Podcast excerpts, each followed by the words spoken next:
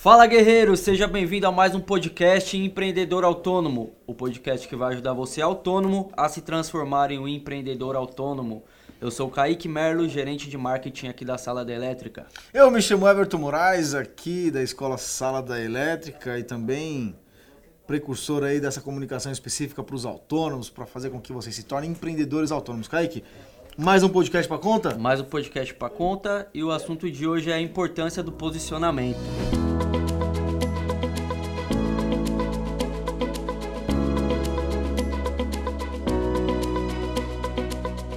É, a primeira pergunta que vem é: o posicionamento ele pode melhorar a quantidade de orçamentos fechados?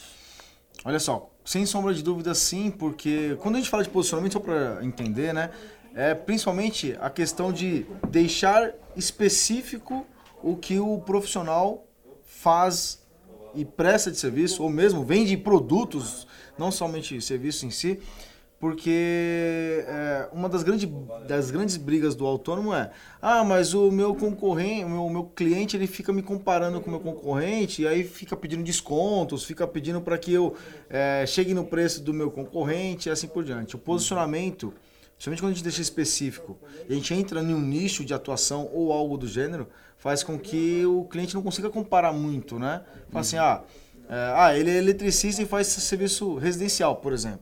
Então vai comparar com eletricistas que fazem serviços residenciais. Agora, quando a gente fala, ah, eu sou eletricista, legal, mas eu sou especializado em automação residencial. Aí o cliente não consegue ficar comparando com qualquer eletricista. Uhum. E sim tem que buscar no mercado pessoas que sejam específicas como ele para comparar o preço. Tudo bem? Sim. Acho que mais ou menos isso. É, isso, isso acaba levando o eletricista a uma vantagem, né? Ter uma vantagem. E, mas qual que é a vantagem de passar essa imagem né, de especialista? O que, que o, o eletricista acaba ganhando em troca disso, em se posicionar? Então, olha só, o, uma das vantagens é, que a gente poderia ressaltar aqui no que se diz respeito a se posicionar e se tornar ali um especialista é que você acaba marcando ali uma, uma estaca na, na, na, vida do seu cliente naquela especificidade. Uhum. Então, usando o exemplo que nós falamos aqui agora de automação residencial. Sempre que aquele cliente pedir, perguntar sobre automação ou se perguntar sobre automação residencial, ele vai lembrar do profissional que prestou aquele serviço para ele. Uhum. Ou não só que prestou, mas que ele por algum motivo entrou em contato, né? Uhum.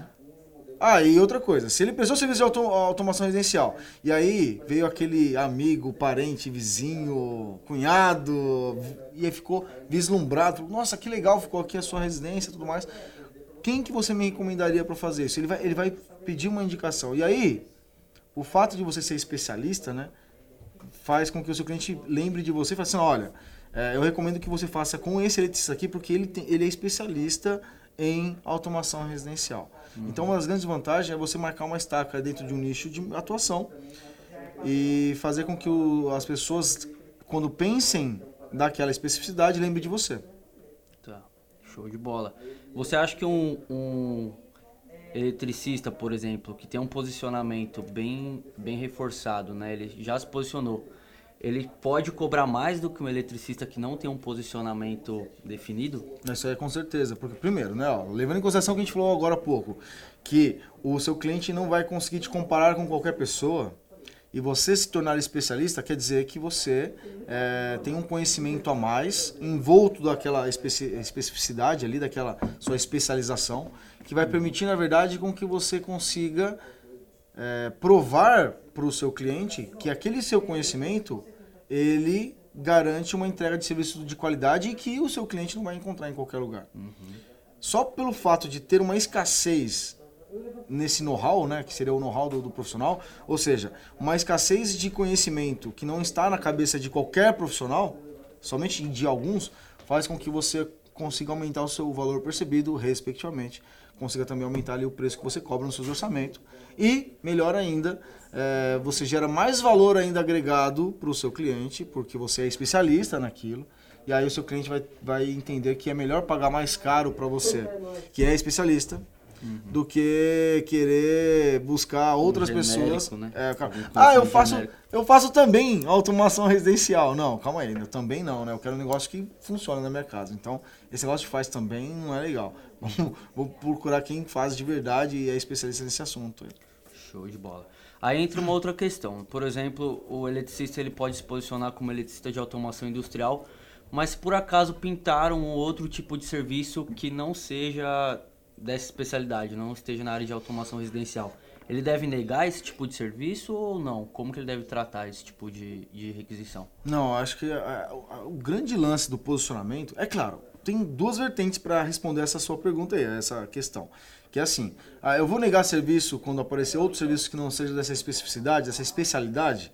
A resposta é não e também pode ser sim. Uhum. Primeiro, se você focar né, em efetivamente ser especialista naquele assunto e você consegue ter demanda de clientes tamanha que você preencha toda a agenda sua e da sua equipe, tudo bem, você vai ser só especialista mesmo e fazer só aquele tipo de serviço. Uhum. E o legal de ser especialista real, vamos dizer assim, e fazer só aquele tipo de serviço é que você consegue aumentar ainda mais o valor percebido, aumentando ainda mais o preço que você cobra nos serviços que você vende.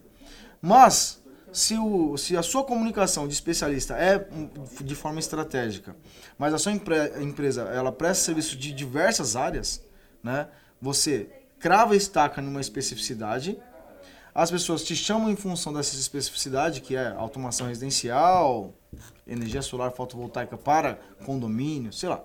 Hum. E aí você acaba é, pegando outros serviços que não são da sua especificidade, não são da sua especialidade, mas você é, é chamado em função dessa sua é, desse seu know-how uhum. e faz outro serviço também. Não vai negar serviço, obviamente. A não ser, obviamente, que sua agenda está lotada e tudo mais. Aliás, eu estava conversando esse tempo atrás com um dos nossos alunos da, da imersão empreendedor autônomo, na mentoria que a gente entregou como bônus para os 10 primeiros que se matricularam lá, né? Uhum. E aí ele estava falando o seguinte, ó, oh, Everton, eu sou, eu sou é, prestador de serviço de energia solar fotovoltaico, e eu estou buscando alguma especificidade, alguma especialidade para que eu consiga cravar estaca, né? Para que eu consiga mostrar para o mercado que eu sou especialista em algum assunto, porque querendo ou não, a demanda versus quantidade de profissionais nessa área de solar fotovoltaico está é, tá bem saturado. Está bem saturado. Então, se você não mostra que você é especialista em algum assunto, fica difícil você ficar concorrendo com os precistas ali, né? Uhum. Os Preço... Acaba correndo por preço, né? Exatamente. Então, por exemplo, a gente estava conversando e eu falei para ele, imagina só, e claro, não, não, que ele tenha que seguir esse direcionamento, ele é, é, falou que vai fazer alguma coisa em volta disso. Mas imagina só que você pega um nicho de mercado como condomínios, né? Ah, sou especialista em instalação de é, é, é, energia solar fotovoltaica em condomínios. A primeira pergunta que vem é, poxa, mas condomínio não tem, não tem telhado, né? Mas não, calma, mas eu sou especialista em instalação de solar fotovoltaico em condomínios, na verdade, em estacionamento aberto, fazendo a cobertura com placa solar fotovoltaica, para que dentro do condomínio eu consiga gerar no estacionamento de visitante, por exemplo, a energia, a energia elétrica suficiente para fazer toda a parte de áreas comuns dentro uhum. do apartamento. Então você se posiciona como o responsável por reduzir a, o custo de energia elétrica de condomínios, a fim de fazer com que essa redução seja na ordem de 40, 50% da conta de energia elétrica. E aí você coloca, você não é somente um instalador de sistemas fotovoltaicos, e sim você é uma solução para quem é um condomínio, reduzindo a conta de energia em 50% da área comum, que é uma das partes é, que mais consome energia dentro de um, de um condomínio, tirando, obviamente, elevador e assim por diante. Tá? Show de bola. Né? Legal, né? É igual na nossa área também, né? Por exemplo, a gente, na sala da elétrica, por exemplo, a gente tem uma produção de conteúdo e um posicionamento muito grande na parte de instalações elétricas industriais. Sim. Comandos elétricos é o nosso carro-chefe, né? Mas o que acontece? Quando a gente se posiciona na parte industrial, a gente deixa de vender um curso de instalações elétricas prediais? Não. Não. A gente tem até cursos, o curso de CLP, tem curso de eletricidade geral e assim por diante, né? Então, o posicionamento, ele faz com que você seja lembrado. Então, por exemplo, provavelmente, quem é que acompanha a sala da elétrica, uh, quando fala de ah, comandos elétricos, é muito provável que tenha em algum momento esbarrado no conteúdo nosso porque foi onde a gente cravou a estaca ali. Uhum. E a gente vem produzindo conteúdo e fazendo toda essa... Materiais, didáticos e tudo mais. Ah, quando a gente decidiu fazer uma inovação lá dos, dos simuladores da S2P, né? Ou seja, simulador de prática profissional. O primeiro curso que a gente foi investir nessa, nessa, nessa parte de simulação de prática para testar, validar e também para amplificar os resultados foi no de instalações de comandos elétricos. Perdão. Comandos elétricos. Comandos é, O cara me deu uma bronca aqui, o videomaker deu uma bronca aqui, o Rafael, porque eu bati na mesa e quase caiu a câmera ou fez barulho, alguma coisa assim, né? tá bom, quase caiu a câmera. Então, assim, é, nós é, resolvemos colocar o, os simuladores dentro de comandos artes, por quê? Se a gente tem uma especificidade, a gente se torna especialista num determinado assunto, uh, nós vamos sempre investir moedas ali né, fazer bastante investimento para quê? Para que essa especificidade, essa especialidade nossa, fique muito nítida para o nosso cliente. Ou para os possíveis novos clientes que nós vamos ter. Uhum. Então, é, o quanto que eu posso investir nisso que eu faço, que eu falo que eu sou bom. Claro, se eu falo que eu sou bom, tenho que mostrar que eu sou bom e provar que eu sou bom.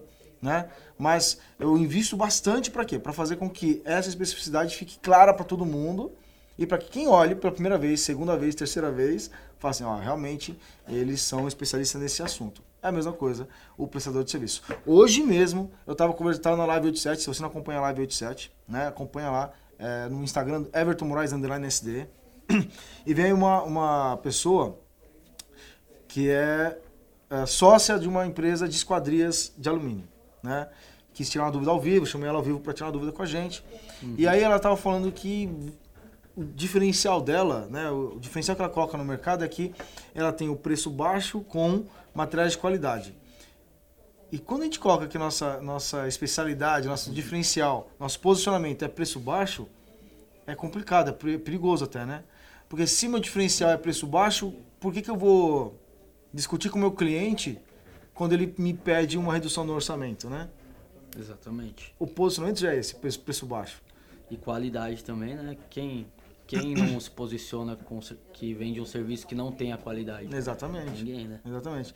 Então, por exemplo, eu dei uma ideia, eu falei para ela assim, olha, imagina só que se você pega e se posiciona, pô, eu tô vendendo esquadrias de alumínio, janelas.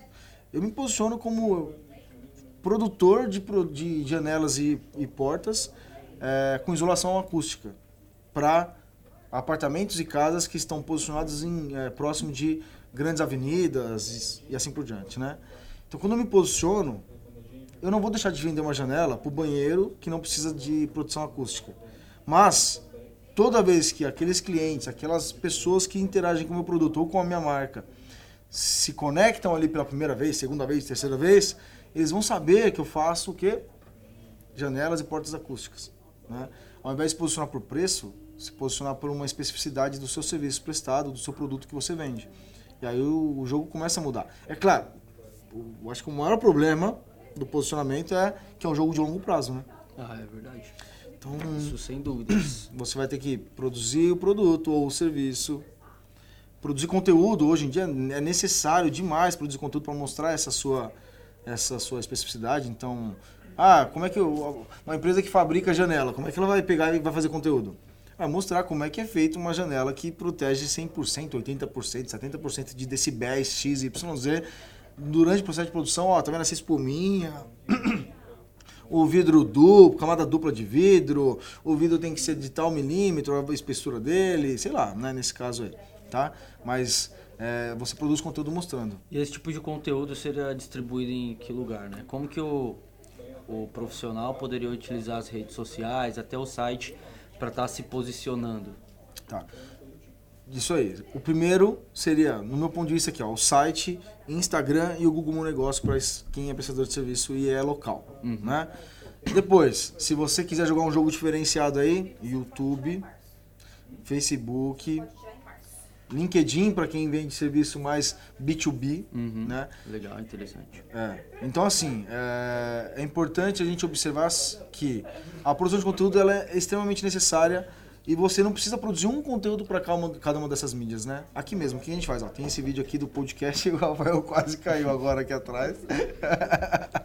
a gente tem essa produção do podcast aqui que a gente pega, coloca no YouTube extrai o MP3, coloca no Spotify. Só muda o formato, né? Só muda o formato. A gente adapta o formato para cada mídia. Exatamente. Às vezes corta um pedacinho desse vídeo aqui e coloca no Instagram. Uhum. Então não é tão complicado, mas tem que ser estratégico para mostrar o posicionamento. Ah, Everton, mas esse conteúdo aqui não é direto industrial. Sim, não é direto industrial, mas exatamente é um outro posicionamento que a gente vem absorvendo para que em 2021 a gente consiga alcançar dezenas de centenas, milhares de autônomos né, na área de enfim, N, né? Elétrica, civil, porque o nosso conteúdo aqui não é para o eletricista, é para o autônomo em si que quer se tornar um empreendedor autônomo nesses próximos passos. Com certeza. E lembrando que tem conteúdo todo dia aí na Live 87. Tá fazendo em final de semana ainda? Ainda não, final de semana parei. Parou, né? Então é de Segunda a segunda, a sexta. Aí 8 e 7 lá no Instagram do Everton Moraes. Dicas todos os dias aí. Inclusive, se você participar, você pode ser uma dessas pessoas que vai ser chamada lá pra conversar com você, né, Everton? Ao Isso. vivo. Então, assim, ó, toda terça-feira eu chamo uma pessoa que é um, um aluno nosso, ou alguém que teve resultado no que se diz respeito à parte de prestação, prestação de serviço, usando as técnicas que a gente ensina. E toda sexta-feira eu faço uma mentoria ao vivo aí com os participantes da live. Show de bola. Muito bom? Muito bom. Ah, foi legal esse podcast aqui, hein? Qual outro assunto você gostaria de ver aí? Deixa nos comentários, não sei onde é que você está assistindo ou ouvindo esse podcast, mas deixa nos comentários ali ou manda pra gente no direct do Instagram. E se você está assistindo isso aqui e tá até agora com a gente, dá um print, tira uma foto e publica lá no seu stories do Instagram pra mar- marcando a gente para quem sabe que você assistiu até o final, tá bom? Então é isso aí, pessoal. Até a próxima. Até a próxima, próximo podcast, próxima quinta-feira. Vamos lá.